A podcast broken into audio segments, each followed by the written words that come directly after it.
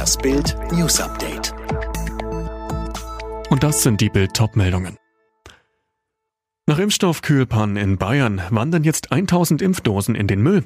Gerade erst fiel der Startschuss zur großen Impfaktion in Deutschland und schon gibt es die ersten Pannen. In sieben bayerischen Landkreisen fielen die geplanten Impfungen vorerst flach. Betroffen sind unter anderem die oberfränkischen Landkreise Lichtenfels, Coburg und Hof sowie zeitweise der Landkreis Augsburg. Hintergrund sind Probleme in den Kühlketten während der Auslieferung.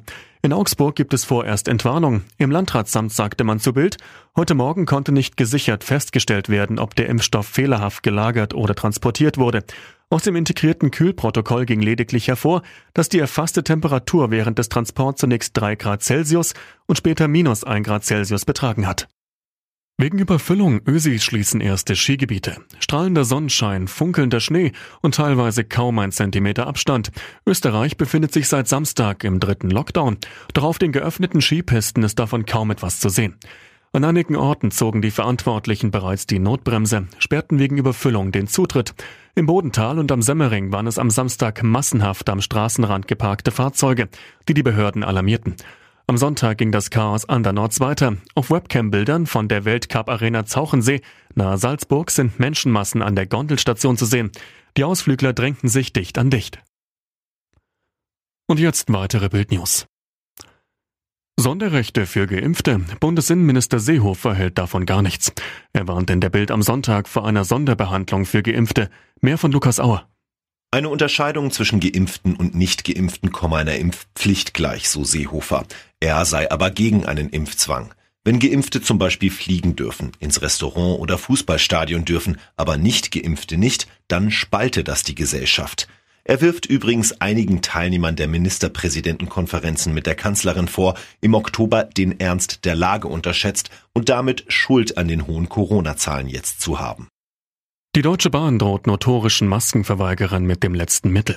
Wer mehrmals so eine Mund-Nasen-Bedeckung im Zug angetroffen wird, wird nicht nur rausgeworfen und muss ein Bußgeld zahlen, sondern bekommt auch dauerhaft ein Bahnverbot. Wiederholungstäter seien eine Gefahr für die öffentliche Sicherheit und Ordnung, so ein Bahnsprecher in der Welt am Sonntag. Solche drastischen Maßnahmen hat die Bahn bislang nur in Einzelfällen gegen randalierende Fußballfans verhängt. Die Lehrergewerkschaft GEW fordert eine klare Aussage dazu, wie es mit den Schulen nach dem 10. Januar weitergehen soll. Die Vorsitzende Tepe rechnet damit, dass der Lockdown verlängert wird. Mehr von Martin Bauer. Sie sagte dem Redaktionsnetzwerk Deutschland, Lehrer, Eltern und Schüler bräuchten Konzepte rechtzeitig, um sich auf die Situation einstellen zu können. Ansagen am Freitag, die am Montag umgesetzt sein sollen, dürfe es nicht mehr geben. Das habe in der Vergangenheit alle Beteiligten vor unlösbare Probleme gestellt. Tepe fordert eine Umstellung auf Wechselunterricht. Außerdem ist sie dafür, Prüfungen und Tests erstmal auszusetzen. In Frankreich hat ein Rentner seinen 39-jährigen Sohn vier Monate lang auf dem Dachboden eingesperrt, offenbar als Bestrafung, weil der Sohn seinen Job verloren hat.